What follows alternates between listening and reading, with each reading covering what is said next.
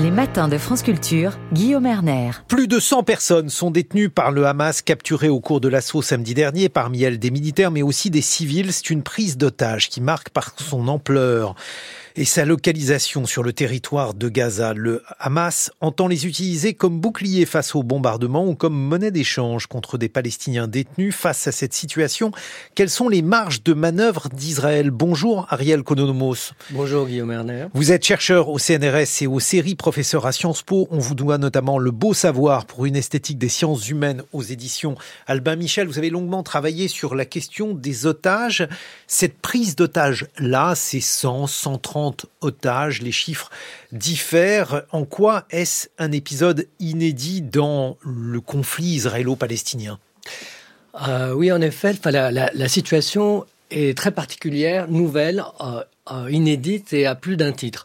Euh, d'une part, vous l'avez rappelé, euh, le nombre important de, ces, de ces otages, 100, 130, parfois même 150 suivant, suivant les sources. ça, c'est nouveau par rapport aux, prises d'otages précédentes. Le cas le, plus connu étant Gilad Shalit et la tentative d'otage. Qui était Gilad Shalit? Juste rappeler en quelques mots. Gilad Shalit était un et un Israélien qui était soldat à l'époque, qui était franco-israélien et qui a été euh, pris en, otage en 2006 et il est resté cinq ans prisonnier du Hamas à, Gaza. Il y a eu euh, donc de longues négociations et Israël a accepté euh, de négocier, a accepté de faire des concessions très très importantes puisque contre sa libération, 1027, 1027 prisonniers palestiniens avaient été libérés. Euh, mais la situation, le monde dans lequel euh, nous, nous, vivons est différent.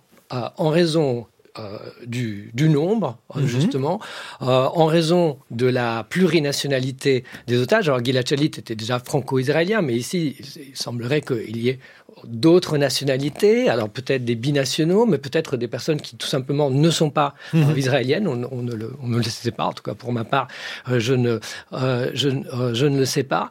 Cette, euh, alors, euh, le nombre important des otages, euh, ça, il y a eu d'autres exemples où un nombre important d'otages ont été pris. Euh, Vous pensez à quels épisodes Par exemple, les, les détournements d'avions des années 70, où là, effectivement, on peut être dans cet ordre de, de, grandeur, une centaine, même 200 euh, mhm. parfois, personnes qui sont prises en otage. Mais simplement, là, la situation est bien différente dans la mesure où, dans ces détournements d'avions, les personnes, eh bien, sont à un, endroit donné où un assaut peut être euh, lancé. Et de fait, c'est en général ce qui se, ce qui se passait. Et cette opération parfois réussissait et parfois non.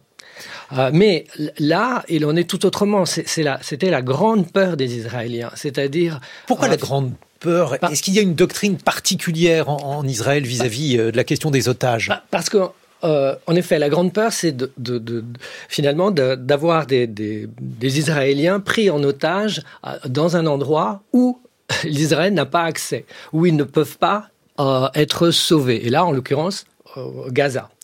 Et, euh, alors, effectivement, euh, en, 1986, euh, les Israéliens ont, conçu une doctrine qui porte un nom assez évocateur, qui s'appelle la doctrine Hannibal. Euh, Hannibal étant ce général carthaginois qui a préféré se donner la mort plutôt que d'être capturé par les Romains.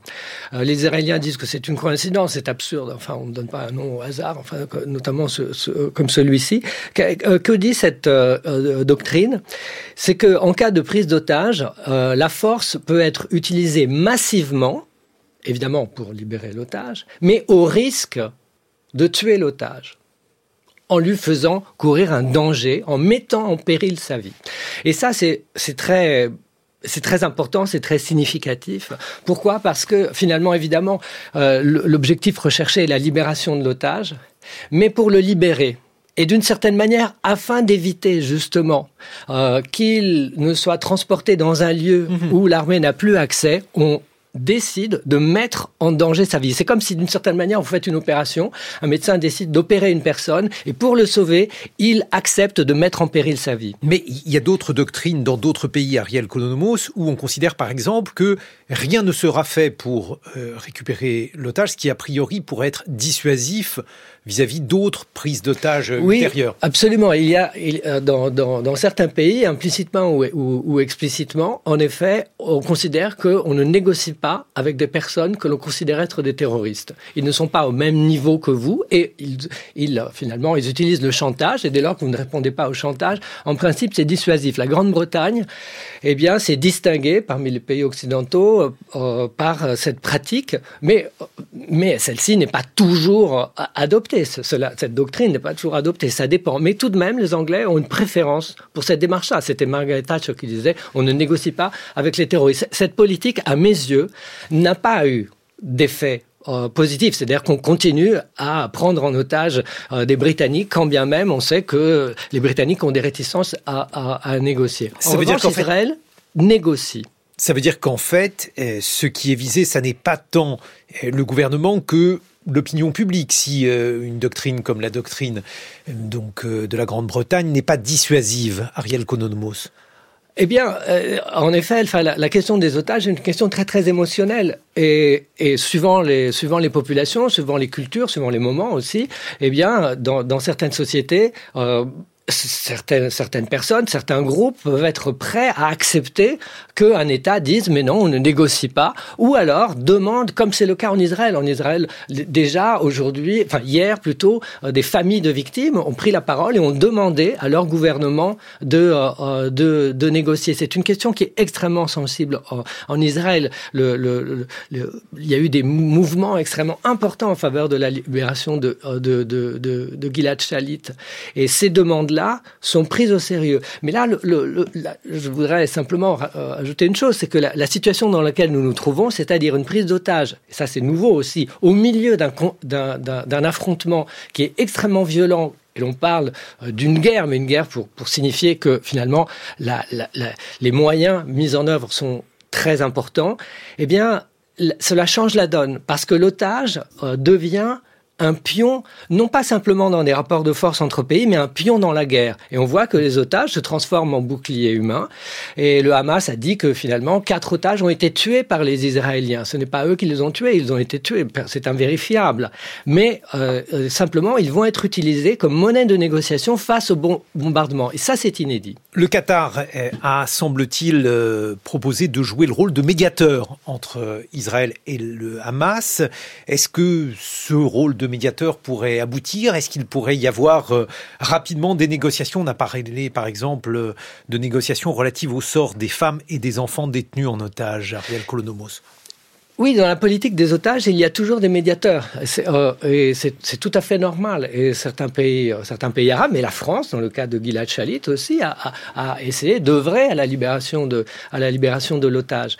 Et évidemment, euh, et là aussi, enfin, bon, les, les, les médias, les, les, réseaux sociaux, euh, euh, Internet ont aussi un rôle important dès lors que vous voyez euh, des, des photographies euh, d'otages, d'enfants de 5 ans, de 2 ans, euh, des grands-mères. Euh, et, ça, ça, ça, provoque des, des, émotions très fortes. Et évidemment, ce sont ces deux catégories de la population. Enfin, il se trouve que bon, ce sont les enfants et les femmes que l'on considère particulièrement euh, innocent. Enfin, c'est aussi une, échelle de la vie humaine qui est très, euh, qui est très particulière. Mais ce sont euh, ces deux euh, types de personnes qui, s'il y a libération, seront sans doute euh, libérées en, en, premier.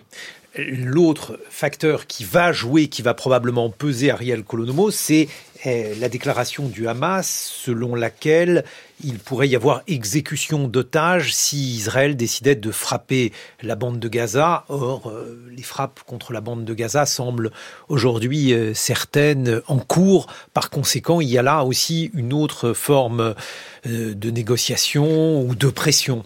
Oui, mais dans la politique des, otages, du point de vue des, ravisseurs et des criminels, ce type de mesure est à manier avec, avec beaucoup de précautions, parce que dès lors que vous tuez des otages, eh bien, vous n'avez plus de monnaie d'échange. Les otages, pour avoir de la valeur, doivent rester en vie. Alors évidemment, vous avez toujours, vous, vous, exercez cette menace. Vous pouvez les tuer.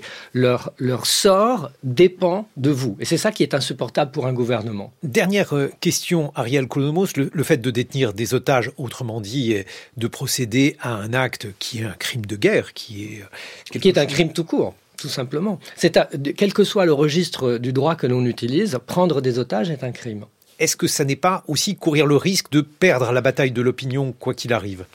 Bien sûr, mais ça, euh, euh, c'est un peu ce, jeu terrible auquel on, assiste euh, en ce moment, qui est de dire, mais voilà, enfin, il y a des victimes des deux, des deux côtés. Certes, nous avons des otages, mais regardez, nos, nos, enfants meurent, ce qui est vrai aussi. et malheureusement, dans les jours qui viennent, et peut-être même au-delà, c'est à ce genre de bataille que l'on va aussi assister. Merci Ariel Konomos. Je rappelle que vous êtes euh, professeur à Sciences Po et on vous doit notamment le beau savoir pour une esthétique des sciences humaines aux éditions Albin Michel. On rejoint l'autre beau savoir, celui des sciences, dans quelques secondes grâce à Alexandra Delbo.